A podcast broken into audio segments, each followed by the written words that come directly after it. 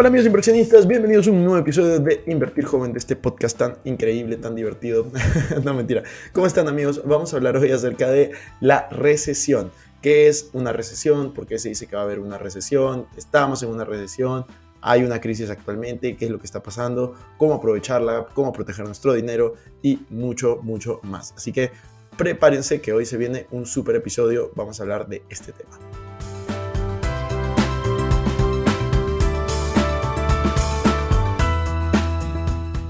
Hola amigos, ¿cómo están? Bienvenidos a un nuevo episodio de Invertir Joven. Mi nombre es Cristian Arens y les doy la bienvenida. Este podcast tiene como objetivo principal darte las mejores herramientas y los mejores tips para que aprendas a manejar tu dinero.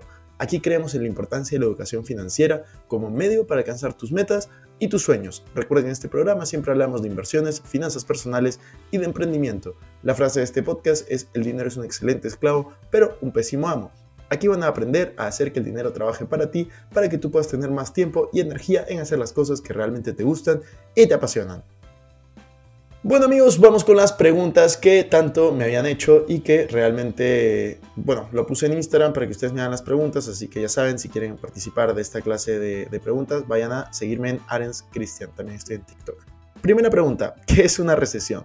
La respuesta a esto, según Google, es disminución de la actividad comercial e industrial que comporta un descenso de los salarios, de los beneficios y del empleo. Pero realmente nos consideramos que estamos en una recesión cuando el índice del S&P 500 se disminuye en por lo menos 30%. ¿Y qué es lo que ha pasado durante los últimos meses? Pues el índice del S&P 500 ha caído desde sus máximos, que ha sido alrededor de 4.800, hasta mínimos de 3.600, representando una caída de cerca al 24-25%. Esto técnicamente no estamos en una recesión, pero otro índice muy importante como el Nasdaq, que es el índice de las empresas tecnológicas en Estados Unidos, ha pasado de máximos de 16.000 a 10.000 esto ha representado una caída de 33%. Entonces el Nasdaq técnicamente ha entrado en una recesión y estamos en general en un mercado bajista. Se considera mercado bajista o bear market. la traducción en español es como mercado del oso, por así decirlo, y cuando es un mercado alcista se dice bull market, mercado del toro, ¿no? Entonces, eh, técnicamente se dice mercado bajista cuando estamos 20% abajo del máximo histórico. Entonces sí estamos en un mercado bajista con altas probabilidades de entrar a una recesión. ¿Por qué está sucediendo esto de la recesión? ¿Qué es lo que realmente está pasando, Cristian? Explícanos un poco la situación.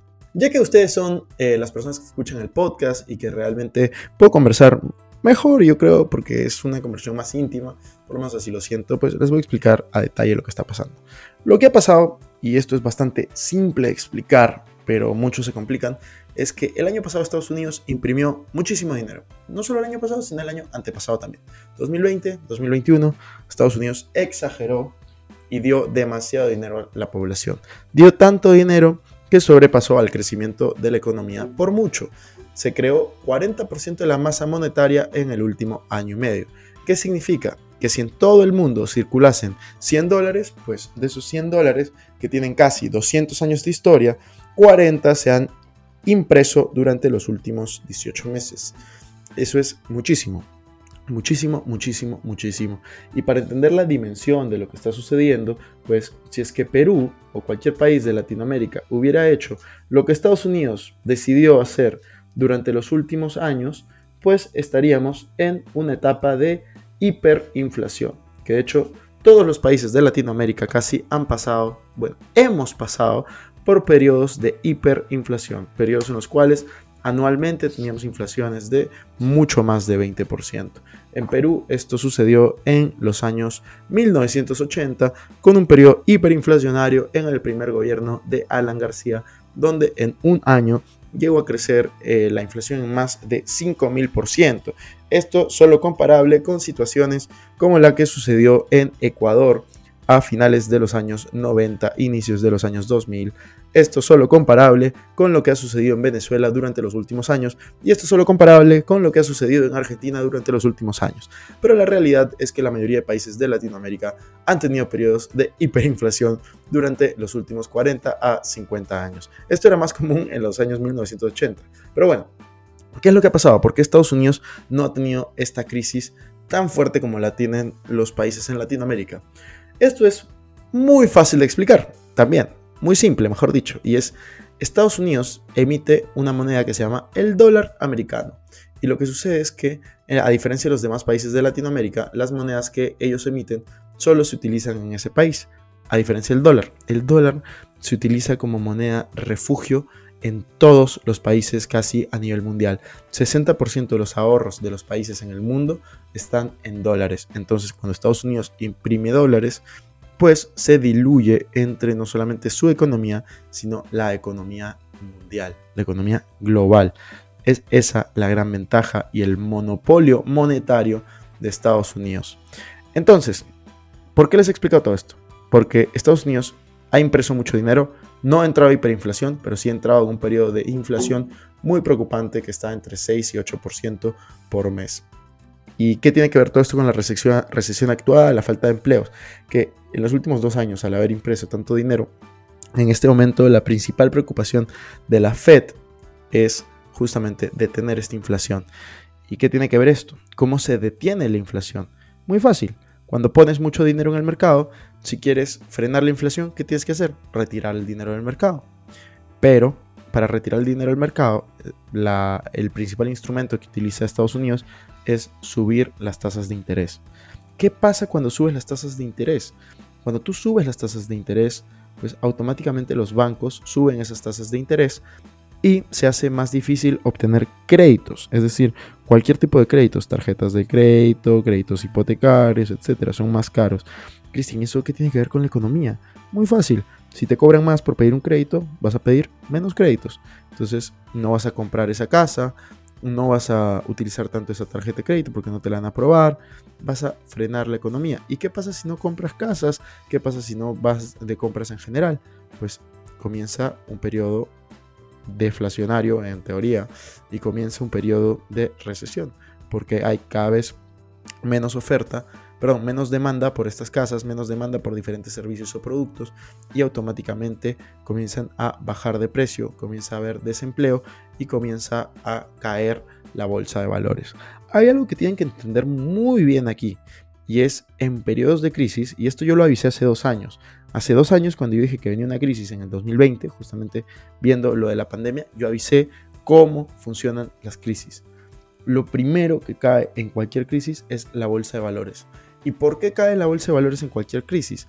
Porque el comportamiento de la bolsa de valores anticipa el comportamiento del mercado real. Es decir, cuando hay una crisis, el mercado de valores cae primero. Y cuando esa crisis esté en su punto más bajo, muchas veces el mercado de valores comienza a subir. ¿Por qué? Porque el precio de las empresas en la bolsa de valores no representa la situación actual, sino representa las expectativas a futuro de esa misma empresa o de esa misma industria.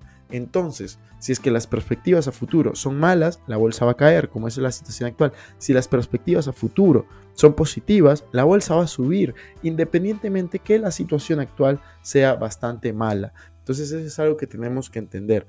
¿Qué pasa, por ejemplo, con los inmuebles? Los inmuebles son se tardan un poco más en caer y se tardan un poco más en subir. Primero cae la bolsa y luego caen los inmuebles. Son círculos económicos y esto funciona así casi siempre.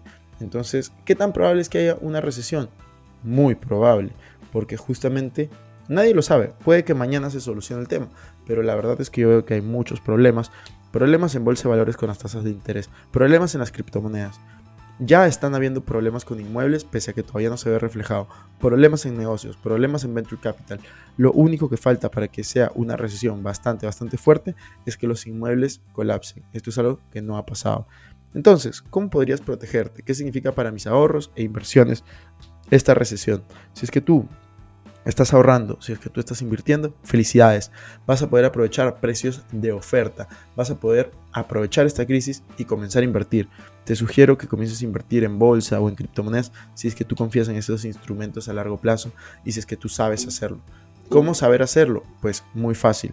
Comienza a leer de estos temas, comienza a ver videos de estos temas y sobre todo si te interesa, tengo cursos que vas a encontrar en la descripción, puedes ir a arenscristian.com a verlos, pero es un gran momento para comenzar invertir. ¿Qué hacer ante una recesión?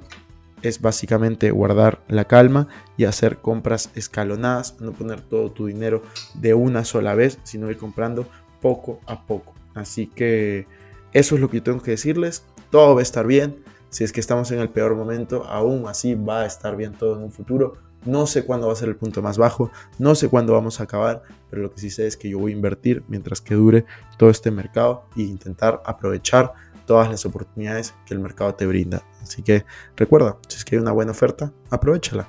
Y esa gran oferta yo creo que está en este momento en el mercado de valores y en el mercado de criptomonedas. Nos vemos en el siguiente episodio.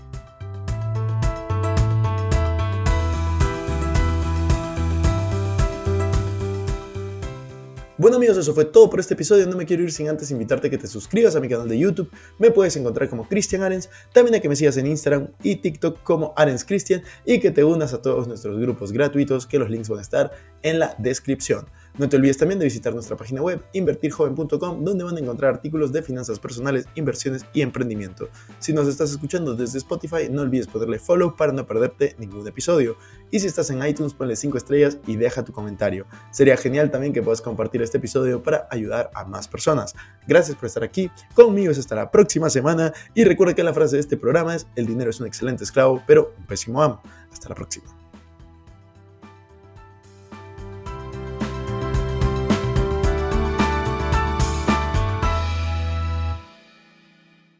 Este es un podcast producido por Explora.